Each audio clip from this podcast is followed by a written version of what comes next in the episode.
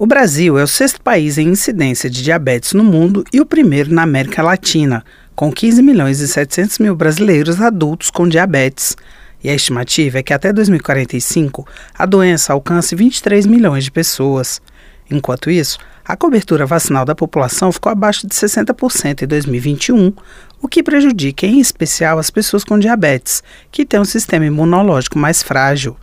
O alerta foi dado pela coordenadora da coalizão Vozes em Defesa dos Direitos dos Diabéticos e Obesos, Vanessa Pirolo, durante a audiência pública das Comissões de Seguridade Social e Família e do Idoso da Câmara. Para que seja é, colocado também uma campanha, se possível, de vacinação para pessoas com diabetes, porque ficou constatado que pessoas com diabetes morreram muito durante a pandemia e que elas têm um sistema imune mais deficitário quando você compara com pessoas que não têm esse tipo de, de doença crônica. A representante do Programa Nacional de Imunização do Ministério da Saúde, Ana Carolina Marinho, afirmou que o Ministério já está discutindo formas mais eficazes de comunicação com a população sobre a importância de se manter as vacinas em dia. Essa comunicação efetiva pensando qual o papel da vacina? É diminuir desfecho grave. Isso a gente precisa tentar, de algum modo, e isso o Ministério vem é, planejando desde que é, há poucos meses a, a, coordenadora, a nova coordenadora do PNI assumiu,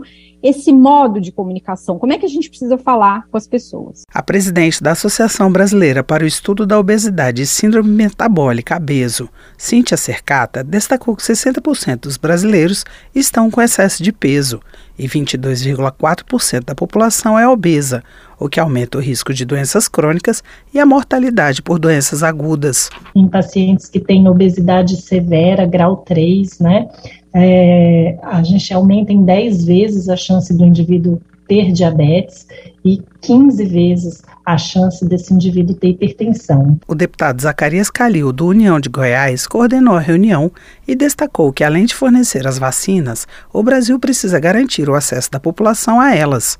Ele lembrou que quase 10% dos brasileiros com mais de 65 anos desenvolve diabetes do tipo 2. Por isso que a gente tem que introduzir isso no sistema único de saúde, porque a população nossa está envelhecendo. Né? Somos um país hoje já não de jovens, né? já somos um país de idosos e obesos. O presidente da Associação Brasileira de Imunização, SBIM, Juarez Cunha, lembrou que os centros de referência de imunobiológicos especiais, para onde deveriam ser encaminhados os pacientes com doenças crônicas, são desconhecidos até dos próprios médicos.